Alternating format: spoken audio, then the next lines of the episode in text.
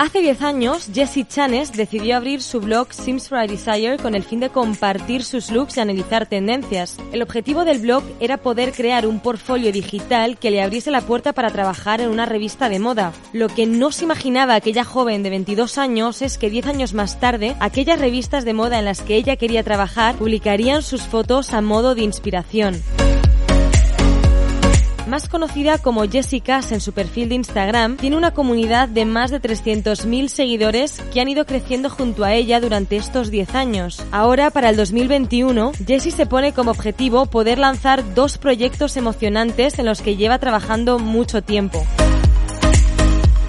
En la charla hablamos sobre su experiencia y sus vivencias en el mundo de las redes sociales, una montaña rusa de emociones y de sentimientos que solo algunas personas consiguen aguantar. Jessie, desde luego, ha sabido adaptarse y reciclarse a todas las olas que han llegado, y así lo seguirá haciendo mientras ella decida.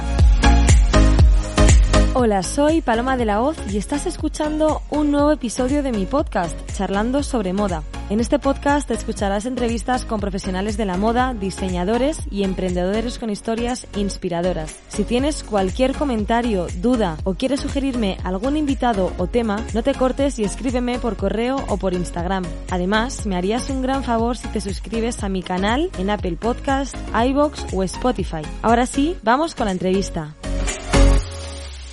Hola Jessie, bienvenida a Charlando sobre Moda. Me hace muchísima ilusión que estés eh, esta semana en el podcast.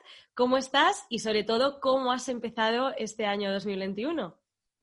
Hola Paloma, pues eh, bueno, feliz año nuevo a, ti y a todos.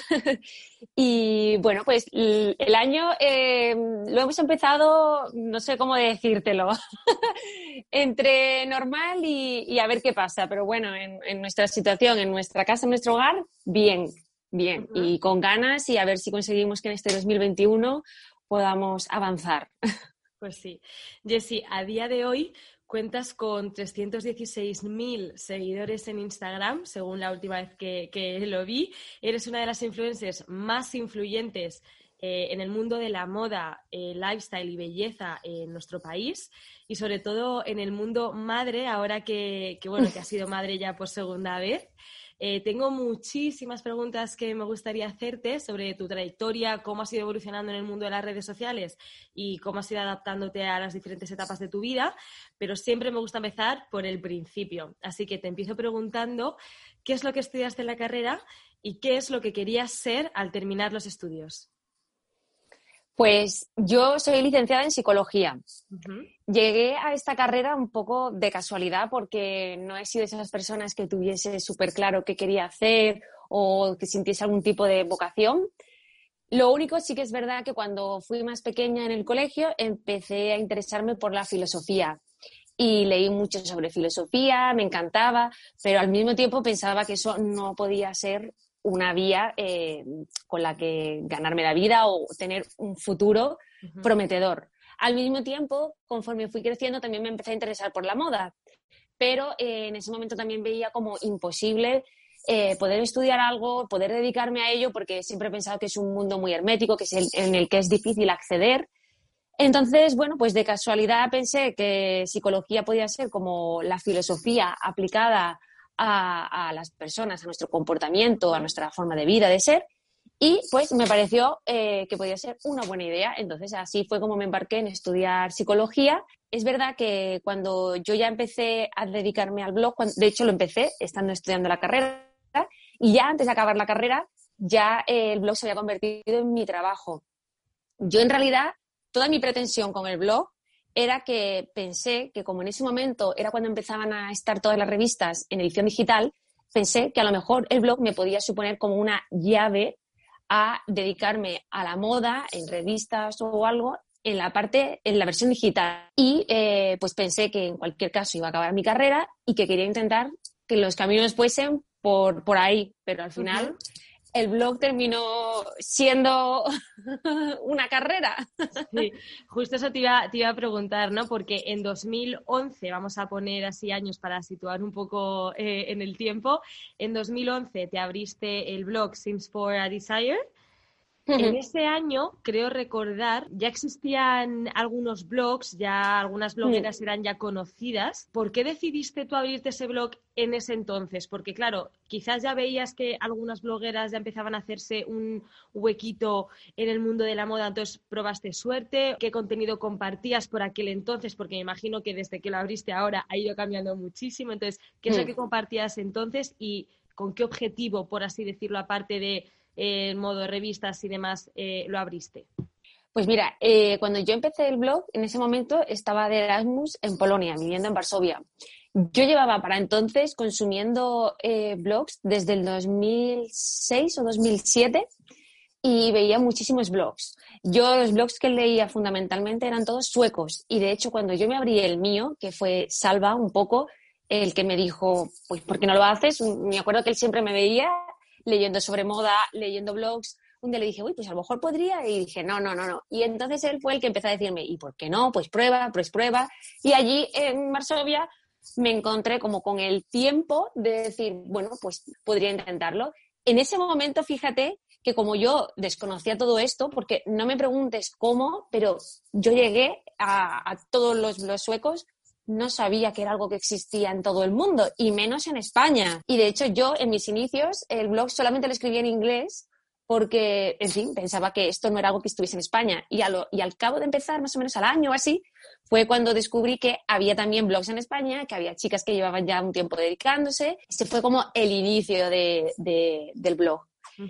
¿Y mm, cómo empezó siendo el blog? Pues eh, no, no, tenía nada que ver ni con lo que fue la última etapa ni ahora. En aquel momento era un poco contar tu día a día, pero de otra forma, o sea, contabas en plan, pues hoy he estado estudiando, mañana tengo un examen, me voy de viaje, o sea, era como escribir un pequeño diario. Justo, más a modo diario, ¿no? Igual. Sí, exacto. Era escribir como un poco a modo diario y al mismo tiempo ir un compartiendo tu visión de la moda, como tu interpretación de lo que se llevaba en ese momento, de lo que te gustaba, de tus mezclas, en fin. Claro, realmente te fijaste, ¿no? Tu inspiración fue em, los estilos nórdicos, ¿no? Por, así, por así decirlo. No sé si a día de hoy sigues teniendo ese estilo, si lo has ido eh, evolucionando o, o cómo lo analizarías.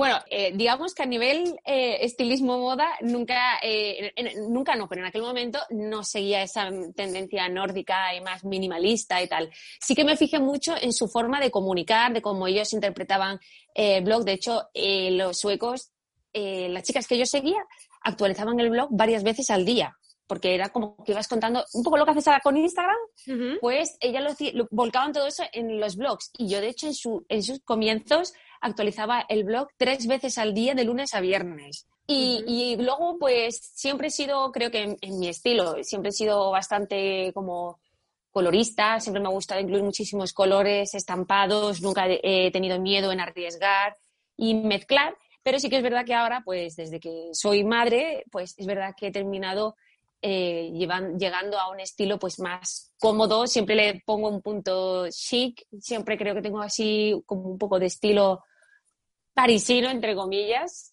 pero me gusta mucho ese estilo porque es ese estilo como cómodo, fácil, pero que te hace sentirte guapa, resultó, no sé, me gusta. Creo que es un tipo de estilo que favorece mucho a todas en general. No sé qué recuerdos tienes eh, de los primeros momentos con el blog. No sé cuándo fue aquel hmm. momento en el que dijiste o en el que te diste cuenta que realmente empezabas a tener una comunidad, empezabas a tener seguidores, te empezaban a comentar. ¿Cuándo fue tu primera colaboración? Si fue en el blog o si fue ya más tarde cuando te abriste Instagram. Bueno, yo empecé el blog obviamente con muchísima inocencia, porque en aquellos años las que empezamos el blog podíamos pensar que esto podía terminar convirtiéndose en una forma de vida, en un trabajo, en, montar empresas. O sea, no, no era, en ese momento no estaba en nuestro horizonte ni en el de nadie. Entonces yo empecé el blog con muchísima inocencia. Como te digo, mi intención siempre fue pensar que el blog me sirviese para llegar a alguna revista y poder trabajar en la parte digital en el momento, la verdad que como no hablábamos de estadísticas, no hablabas de nada, eran números a los que no les hacías ni caso. Yo, pues, empecé a cobrar porque llegó un momento en el que había tantas marcas queriendo regalarme ropa. Yo estaba, bueno, feliz de la vida y diciendo, bueno, o sea, me encanta la moda y me están regalando ropa y era como, joder, esto es la pera. Y llegó un momento en el que tenía tanta ropa y tantas marcas que me, que me querían mandar ropa que no, no tenía días en el mes para enseñarlo.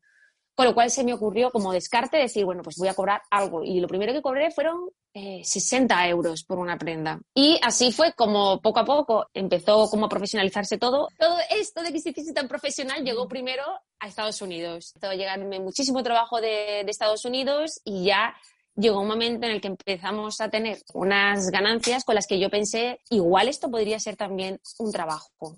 En ese momento a mí me quedaba un año para acabar la carrera y hablé con mis padres y les dije que, que, yo iba a acabar mi carrera, que eso no se preocupasen porque además la quería acabar, pero que quería tomármelo con un poco más de tiempo porque pensaba que estaba en un momento en el que podía eh, aprovechar esta oportunidad. Y esos fueron los, los comienzos, inocencia, no, nunca saber hacia dónde iba esto. Surgió, es que es la realidad, surgió. Hay gente que me dice, ¿y cómo es que, que decidiste abrirte un blog? ¿Porque tú veías venir lo que iba a pasar? Pues mm, tampoco, o sea, no. ¿Y cómo fue eh, el paso de blog a Instagram? ¿Cómo fue esa transición? A mí, la verdad, voy a ser sincera, Instagram nunca me convenció, ¿vale? Era como un medio que no me gustaba porque lo de los blogs que me gustaba es lo que te contaba. Tú escribías, hablabas de los temas que te interesasen. A veces hablabas de cosas muy, mm, no sé, anecdóticas, triviales, otras veces hablabas de cosas personales, en fin, que a mí me gustaba mucho porque ahí había, yo sentía que realmente había una conexión. Entonces, cuando empezó el boom de Instagram, yo no quise darle bombo porque yo quería seguir potenciando, potenciando el blog. Entonces, durante varios años compatibilicé el blog principalmente y yo Instagram lo servía solamente, lo usaba nada más que mm, como para dar eco de lo que yo estaba haciendo en el blog. Entonces, a lo mejor publicaba y decía, oye, ya hay un nuevo post en el blog. Entonces, siempre la idea era como recoger a la gente nueva de Instagram para que fuese al blog hasta que llegó un momento en el que, pues no, ya me di cuenta que las marcas ya empezaron a no tener interés en, los blogs, todas querían tener, eh, estar en Instagram, la gente ya empezó a quedarse más en Instagram, menos en los blogs, y pues eh, no me quedó otra que aceptar que había ganado Instagram y, que había que moverse al lado de, Instagram. Pero me costó porque al principio era como una red que no terminaba de, no es que no la entendiese, pero que no encajaba con mi idea inicial. Sí, como que era menos personal, ¿no? Igual cuando la gente entraba en tu blog, iba directamente a tu blog a ver qué habías hecho ese día y iban con esa intención, ¿no? Al igual Instagram es un poco más, pues bueno, que si te ven o si te ven los stories, pues es claro. porque, ha, tocado y porque ha saltado tu perfil, pero entrar en tu blog era como más intencionado, ¿no? Igual, o sea, Exacto. esa conexión igual que era más fuerte. Sí, exacto. Y ahora también porque cuando empezó Instagram eh, se suponía que, lo que le gustaba a la gente era que tú compartías tu vida en ese de, o sea, compartías tu vida en ese momento, ¿no? Mm. Pero claro, era ese momento en el que la gente empezó a hacerse las fotos de la taza de café, del plato que comía, y era como, mm, yo no sé, no estoy diciendo nada realmente interesante. Ya, ya, ya, ya. Tu marido, Salva, es también tu representante. ¿Cómo lleváis lo de trabajar juntos? Porque, bueno, me imagino que al final es bastante difícil separar la vida profesional de la personal y más en un trabajo como, como es mm. este, que son 24 horas, 7 días a la semana. Efectivamente. Salva eh, es mi marido y es también, eh, tiene como el papel de representante, pero realmente eh, nuestra empresa es de los dos. Es el que me hace las fotos, el que me ayuda también a editar vídeos, el que lleva el tema de contratos, facturación. Y todo el mundo me pregunta siempre, en plan, ¿cómo es eso? Pero en nuestro caso entiendo que no puede funcionar para todo el mundo.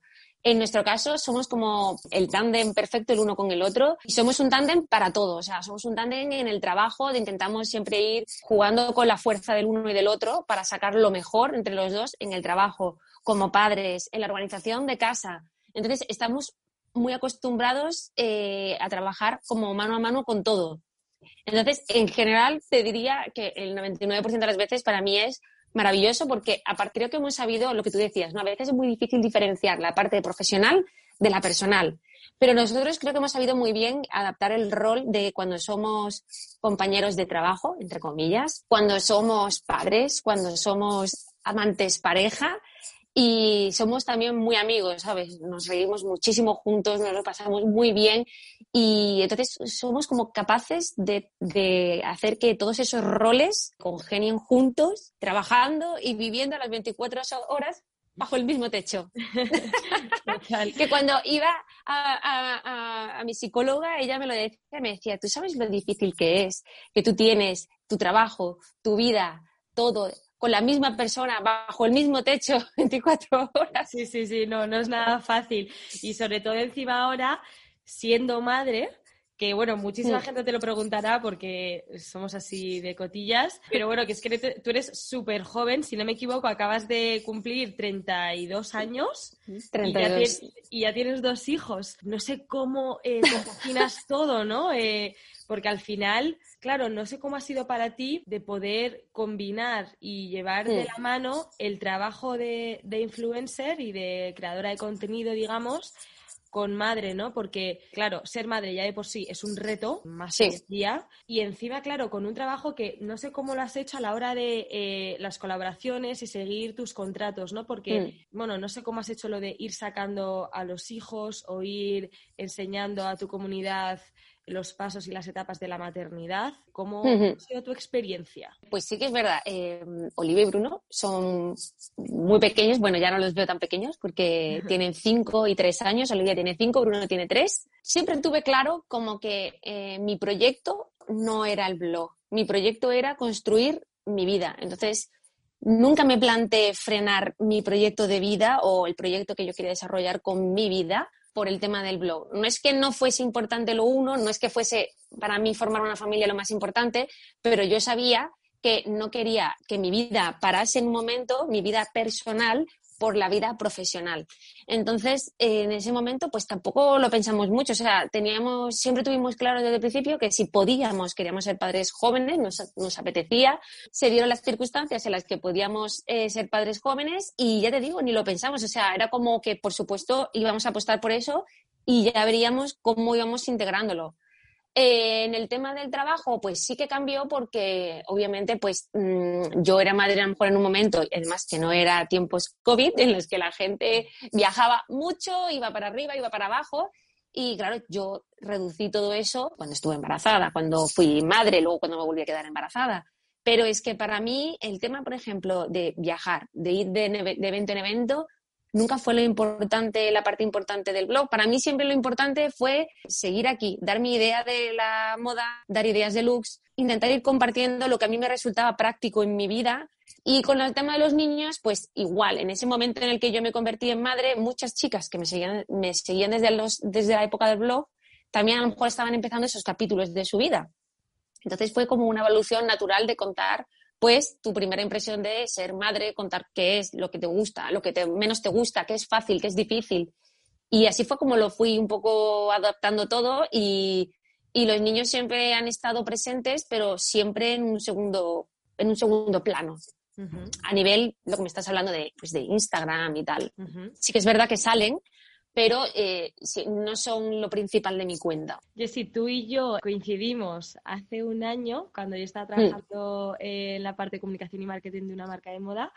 Eh, y recuerdo con muchísimo cariño esa colaboración porque, mm, bueno, tanto tú como Salva, que bueno, yo realmente con quien gestioné todo el tema de la colaboración y el contrato fue con Salva. Salva. Eh, y lo recuerdo con mucho cariño porque a lo mejor te sorprende o ya lo has escuchado, no lo sé, pero lo recuerdo de verdad con, mucho cariño porque eh, fue como muy fácil la colaboración, con, mm, hecha de, forma muy profesional, no tuve ni que repetiros dos veces eh, el objetivo de las fotos y demás, o sea, lo pillasteis enseguida, me facilitasteis todo muchísimo. Y parece raro y parece como joder, ¿qué está diciendo, no? Pero es que eh, no siempre es así. Hay muchas veces que las colaboraciones no se consiguen lo que quieren, no se cumplen los timings. Entonces yo la verdad que guardo una experiencia contigo y con, y con Salva. No sé tú, en el tema de colaboraciones, ¿cuáles son tus preferidas?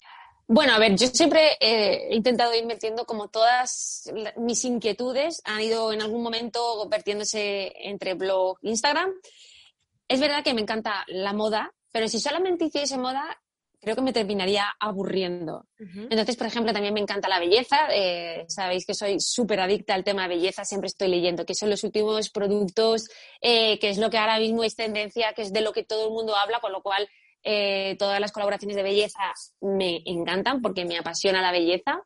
Así que eh, es una parte que también me encanta. El tema del maquillaje, pues también no, no es mi principal, pero es verdad que también me gusta hacer cosas de belleza, me encanta cocinar, eh, me encanta decorar, o sea que eh, a mí me gusta, la verdad que todo. Y lo que comentabas del tema de las colaboraciones y tal, pues en general siempre tenemos buena experiencia. yo creo que en este terreno y lo que tú dices, creo que no puedes nunca perder, no puedes nunca dejar de tener los pies sobre la tierra saber a lo que te estás dedicando y también la verdad, como yo lo veo, ¿vale? Por lo menos a lo mejor como yo vengo del blog, de cuando no esperábamos nada de esto, lo veo diferente, pero creo que también tienes que ser agradecida el haber tenido esta oportunidad, que esto que era un hobby para ti se haya convertido en tu medio de trabajo, porque al final es la verdad de lo que dicen. Cuando trabajas en algo que te apasiona, todo se vive diferente, ¿sabes? Cualquier esfuerzo te parece que merece la pena, todo te parece algo divertido, algo con lo que te quieres superar, algo que, te apetece hacer. Entonces creo que también tienes que saber que si estás aquí hoy dedicándote a esto, también es gracias a la gente que te sigue, es gracias a las marcas que confían en ti y, a todo ese trayecto. Jessy, tus fotos y, y, tu estilo son toda una inspiración para muchísima gente, incluso para muchas revistas de moda que, bueno, que cogen tus fotos, eh, las ponen como ejemplos para enseñar tendencias o looks o prendas, ¿no? No sé, ¿qué sientes tú al ver tus imágenes y al verte recomendada en revistas de moda que probablemente tú siguieses y sigues desde súper jovencita. No sé si a día de hoy ya te has hecho un poco a la idea y ya te sorprende menos o te sigue sorprendiendo igual y te hace la misma ilusión. No, a ver, es verdad que a lo mejor te acostumbras más y no es como las primeras veces cuando en el, en el blog de pronto me mencionaba en otro blog y era como gritando en plan de ¡ah! No es así, pero sí que es verdad que me sigue haciendo ilusión porque para mí es como una forma de reconocimiento eh, de, no solamente de mi trabajo, y del esfuerzo que ponemos los dos en esto, sino también lo veo como un poco de reconocimiento a, a mi, al sitio al que pertenezco, es decir, como que tengo yo ya mi lugar. Durante muchos años atrás, no te diría a lo mejor que he sufrido, pero que muchas veces pensaba que no, veía yo claro que la gente reconociese mi lugar. Entonces siempre pensaba que lo mío no tenía valor, que lo mío no era suficiente, que a lo mejor no podía seguir progresando. Y sí que es verdad que con eso pues siento que, que, nuestro trabajo tiene eh, un valor que se valora. Hay un esfuerzo y que verdaderamente hoy siento que tengo un lugar en esta industria. Entonces sí que es verdad que para mí es una forma de, también de agradecimiento y de reconocimiento. Claro. Ahora que lo mencionas, bueno, me gustaría preguntarte, ¿no? Que a veces el tema de, tener a una comunidad y a unos seguidores tan fieles y una conexión al mm. final tan cercana, ¿no? Con, tus seguidores, no sé si en algún momento de tu vida te ha generado algún tema, algún tipo de, presión o algún tipo de, estrés más de lo normal, ¿no? No sé si en algún momento ha sido como, digamos, eh, se ha sufrido ¿no? por, esto, por este tema y cómo al final lo has, sabido gestionar. Bueno, tema de presión o cosas así, eh, no me he llegado nunca a obsesionar fuerte, pero es verdad que las cosas como son. El trabajo, lo que hacemos, el valor que tiene una parte de nuestro trabajo depende eh, directamente de, de, la interacción con la gente, es decir, de si tus publicaciones están teniendo una buena interacción, likes, alcance. Entonces, son unos valores que dentro de lo que cabe yo no los puedo controlar. Y a veces no sabes por qué algo ha funcionado muy bien y otras veces que no. Y eso al final te termina generando como un poco de ansiedad. Porque mm. llega un momento en el que dices, ostras, pero entonces, ¿qué es, qué es, qué es lo que quieren? ¿Que quieren ver esto o ver lo otro? Es verdad que con el tema comunidad nunca me he sentido ni atacada ni perseguida. Todo lo contrario, siempre he recibido muchísimo cariño, muchísimo apoyo eh, en todos los momentos de mi vida y etapas en las que he ido pasando por diferentes cosas. Siempre he sentido muchísimo apoyo y cariño, pero es verdad que eh, en lo que tiene que ver a mí con, con, dedicarme a esto a nivel profesional como un trabajo, pues he sufrido porque a veces no entiendes por qué lo tuyo no funciona, pero lo de otra persona sí, porque lo tuyo que a lo mejor aparentemente parece estar mejor hecho, mejor pensado o mejor realizado, como tú quieras decirlo, no funciona tan bien, entonces te mm. genera, eso te genera una inquietud porque al final sabes que eso es lo que eh, le va a dar valor a tu trabajo y que luego a lo mejor el día de mañana que una marca quiera trabajar contigo o no va a depender precisamente de esos valores que no los puedo controlar. Sí, Entonces, sí. Que, sí, no, no, es fácil, me imagino. Sobre todo, Jessy, en el 2020, eh, bueno, nos ha dejado momentos muy difíciles, no solo personales, sino también profesionalmente hablando. Eh, no sé cómo lo has vivido tú. Eh, ¿Has seguido teniendo y llevando a cabo las, eh, las, colaboraciones de forma normal? O no sé si quizás por la situación has hecho campañas o colaboraciones diferentes a otros años, quizás pues más adaptadas a la situación, no más de estar en casa, o no sé cómo, cómo lo has vivido tú de forma profesional. Claro, a nivel profesional, pues es verdad que también cambió todo porque de pronto, cuando empezó, cuando se declaró el confinamiento, de pronto todo se paró. Absolutamente todas las campañas se pararon. Creo que solamente mantuvimos un contrato. Todos los contratos se quedaron de pronto o cancelados o en pausa o hasta nuevo aviso. Y nosotros vivimos los dos de esto. Entonces era como, en ese momento de incertidumbre con confinamiento, por lo menos había gente que seguía trabajando desde su casa. Nosotros de pronto era parados diciendo, ¿y ahora qué hacemos? Entonces es verdad que tampoco paré mucho en pensar. O sea, es decir, nos confinaron y yo pensé, pues yo tengo que seguir aquí haciendo lo de siempre, aunque sea desde casa. Y en esas pues nos reinventamos, nos reciclamos, intentamos sacarle partido y provecho a estar en casa, a seguir mostrando looks, eh, recetas, lo que pudiésemos encajar. Y eh, creo que esto fue, entre comillas, en esto un momento de un reciclaje eh, impuesto, es decir, fue como un poco de limpia porque era como o te reciclas, te renuevas, si consigues hacer algo nuevo y demostrar tu valor de por qué estás aquí, o si no te vas a quedar detrás de la ola que ha venido. Y nosotros pues nos reciclamos y sí que es verdad que empezamos a hacer un montón de colaboraciones que no hacíamos en un formato diferente. Por ejemplo, aparecieron los reels. Entonces, yo que solamente era, por ejemplo, de fotos y stories, terminamos metiendo también Instagram TV, reels, eh, vídeos en el feed, ya te digo, creando otro tipo de contenidos. Llegamos a fotografiar dos campañas durante el confinamiento en, en casa para dos marcas diferentes Así que bueno, en ese sentido estoy orgullosa porque creo que supimos en ese momento adaptarnos y ojo que no es tan fácil que estábamos confinados y con dos niños pequeños en casa. Sí, sí, no, no, desde ¿Eh? luego, tiene mérito. Que, yo veía a otra gente haciendo mil directos vídeos y yo decía, jo, es que están solo ellos. Claro, claro. Nosotros estamos aquí también con los dos niños, teniendo que, estar haciendo cosas con ellos, entreteniéndoles, dedicándole tiempo y, era un poco locura. Sí, sí. Bueno, sobre todo del año pasado, ¿no? Del año 2020, lo que más hemos aprendido, yo creo, es a no hacer planes, a vivir el día a día. Total. Pero bueno, siempre, bueno, somos humanos y siempre nos gusta tener todo un poco organizado. Tío, no sé si tú tienes algún plan o algún reto, algún objetivo que te gustaría cumplir este, este año. Pues sí, pero fíjate lo que te voy a decir. Como este trabajo, ¿vale? Esto a lo que me he dedicado, mm, nunca sabes hmm. cómo va a, ser, porque vamos siempre como de muy corto plazo a muy corto plazo.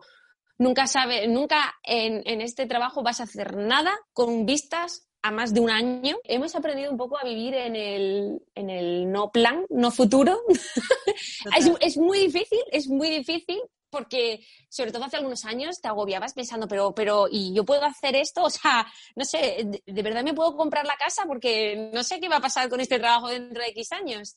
Entonces, em, me he acostumbrado mucho a no tener demasiados planes. Es verdad que tengo ilusión de algunos proyectos que además llevamos hablando años, ponerlos en algún momento en funcionamiento y espero que de verdad sea este año. Iba a ser el año pasado, justo lo hablamos en Navidad teníamos varios viajes y dijimos, bueno, pues cuando volvamos de los viajes nos ponemos ya en marcha. Y fue el confinamiento y fue como en plan, ah, nos paramos. Espero que este año sí, que sí que podamos lanzar alguno de estos proyectos que, que llevamos años en la cabeza, pero que claro, entre niño y niño, pues nunca ha habido ese tiempo de hacerlo real. Y son, o sea, sin, sin, querer hacer spoilers y guardando toda la, la emoción para cuando, cuando se cumpla, ¿son, ¿son proyectos personales, bueno, que los lanzas tú sola o son proyectos de la mano de otras, de la mano de otras marcas o cómo sería? Pues en ese terreno, ambas.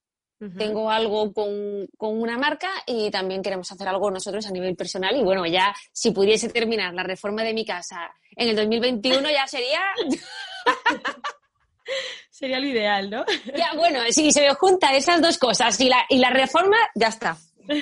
Yo ya doy por finalizada la vida. Pues veremos, veremos. Todavía estamos en enero. Si tuvieses, que, si tuvieses que ir atrás en el tiempo, digamos, no sé, unos 10 años, para ponernos un poco en situación, ¿qué consejo te darías a ti misma con 10 años menos, con 22 años, ahora que ves todo con, más perspectiva ¿no? y, con, y con más experiencia? Uf, no sabría decirte, porque fíjate, creo que en el tema este del trabajo, en lo que concierne a blog, Instagram, pues siempre tuve claro cuál eran un poco, cuando empecé a ganar dinero con esto, ¿vale? Cuando se, convirtió en un trabajo real, siempre tuve como un objetivo, tuve unos criterios que a día de hoy he seguido manteniendo, con lo cual creo que eh, todo lo que hice en aquel momento me ha ayudado a, saber, eh, a estar donde estoy hoy. Lo único que creo que me podría decir es en aquel momento, ojalá a veces no hubiese dejado que em, la opinión de gente que ni siquiera conozco me, afectase como me afectó en algunos momentos, porque los inicios del blog había veces, eh, pues se hablaba mucho de, hoy también se habla, pero no sé, creo que ya nos hemos acostumbrado, ¿no? Pero en aquel momento era de pronto ser tan joven y verte expuesta a tanta gente hablando de ti o hablando de tu vida sin tener ni idea, inventándose cosas entonces, eh, o diciéndote cosas de porque tu estilo o de cómo vestías, de tu apariencia, y, no estabas preparada y te afectaban, te afectaban. claro. Sí. En este podcast me gusta mucho hablar sobre los errores porque bueno, a pesar de que Instagram y en general hmm. todas las redes sociales parece que siempre todo es perfecto, ¿no? Todo el contenido y todos los momentos que se muestran y se comparten parecen idílicos, la realidad es que ninguna vida eh, es tan perfecta. No, exacto. ¿Tú te acuerdas de algún error que hayas podido cometer, del que te sigas acordando que bueno, que al final de todos los errores se aprende, ¿no? Y, de, y que quizás de este error que, del, que te, del que te estás acordando eh, te haya servido para no caer en la, misma, en la misma piedra. No sé si quizás en tus inicios, ¿no? Cuando empezabas en el mundo de Instagram a, trabajar con marcas, que todavía no estaba todo tan estipulado y tan hmm. eh, medido, eh, no sé si, si te acuerdas de algún error o que pecases por inocencia, no tener experiencia, no sé.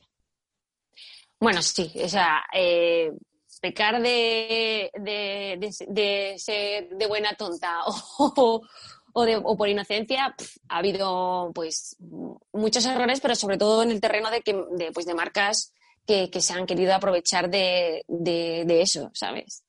Eh, a nivel errores, es verdad que creo que con respecto a marcas, mm, no me arrepiento en sí de haber trabajado con ninguna de las marcas porque con las marcas que trabajo son porque de verdad eh, me gustan, comparto algo, el principio, la forma, la idea. Entonces, en ese terreno no, no, no me arrepiento. Sí que a lo mejor a veces eh, me puedo arrepentir de no haber sabido yo interpretar ciertas cosas bien, haberme tomado demasiado a pecho o demasiado en serio ciertas, ciertas cosas. Pero claro, al final es lo que te digo, te mueves todo el tiempo en un mundo que no se conoce, donde no hay normas, lo cual a veces juega a tu favor que no haya ningún tipo de norma, pero a veces juega en tu contra que no haya precisamente normas, que no haya nada que regule todo, ¿sabes? Entonces sí, a veces eh, ese es el tipo de error que he cometido. Yo ya te digo, a nivel colaboración a veces me puedo arrepentir de un millón de looks que he hecho, eso te lo digo ya. Tampoco una barbaridad, ¿eh? Pero sí que a veces digo, digo, madre mía, no me faltó por ponerme nada. Pero Pero a nivel marca no, porque de verdad te digo que todas las marcas con las que siempre he trabajado he sentido que tenía algo en común. Si acaso solo te diría una marca, que no la voy a mencionar, pero no es que yo me haya arrepentido, sino que yo dije que sí con la idea de transmitir un mensaje y quizá no era la mejor forma para transmitir el, mensaje, ¿sabes? Sí. Eso es a lo mejor lo único que te diría, pues no lo terminé de ver de manera global. Yo sabía muy bien el mensaje que yo quería trasladar y transmitir, que creo que era bueno y era sano, pero quizás pues no... No salió así. No, no sí, no se podía relacionar así, sí. Y la última pregunta, que siempre es mi favorita. Jessy, tú eres una mujer súper luchadora y trabajadora, has sido capaz de ir adaptándote a cada etapa de tu vida, manteniendo tu comunidad y haciéndola crecer incluso durante los años. Si tuvieses que dar un consejo a una persona que como tú quiere perseguir su sueño, quiere lanzarse, digamos, al vacío sin saber cómo va a salir, hmm. ¿qué le dirías? Yo le diría que, que sí, que es que creo que no hay nada que pueda tener más valor en esta vida que ser feliz.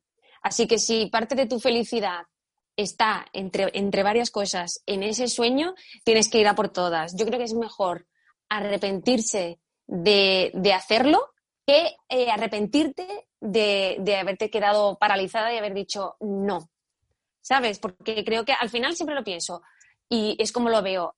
Nadie obtiene el éxito ni consigue las cosas a la primera toda la gente que ha triunfado en su vida, en, digamos, hablemos del aspecto que hablemos de la vida, ¿vale? Que ha triunfado, que ha tenido un éxito, siempre, siempre ha fracasado antes. Y de ese fracaso es de donde muchas veces coges todas las lecciones y todas las respuestas que a veces te faltaban para conseguir tu sueño. Entonces, a las personas que tengan el sueño que tengan, que vayan a por ello, que lo tengan, que lo tengan claro, que sepan el criterio, el por qué, qué es lo que les mueve y, que lo hagan. Si les hace feliz, que no lo piensen dos veces, que vida solamente hay una. Me encanta, Jessy, me encanta tu consejo. Y hay que vivirla a tope. Efectivamente, es muy real y estoy completamente de acuerdo millones, millones de gracias por tu tiempo, por este ratito. Me ha hecho muchísima ilusión volver a conectar contigo, ver que estás fenomenal, que todo va fenomenal y que y ojalá no este 2021 puedas, puedas sacar y lanzar todas las ideas y todos los proyectos que tengas. Estaremos súper pendientes eh, para enterarnos de todo. Bueno, muchísimas gracias a ti, Paloma, por, por este ratito de charla y, y de hablar de todo esto que porque además te digo que eh, me, ha, encantado la me han encantado las preguntas, hablar de todo un poco desde los inicios, ahora. son cosas que no hablo nunca con nadie, así que me, me ha encantado hablar de todo esto contigo. Fenomenal, Jessie. Millones de gracias. Te mando un abrazo súper fuerte. Muchas gracias, Paloma. Gracias. Chao. Hasta luego.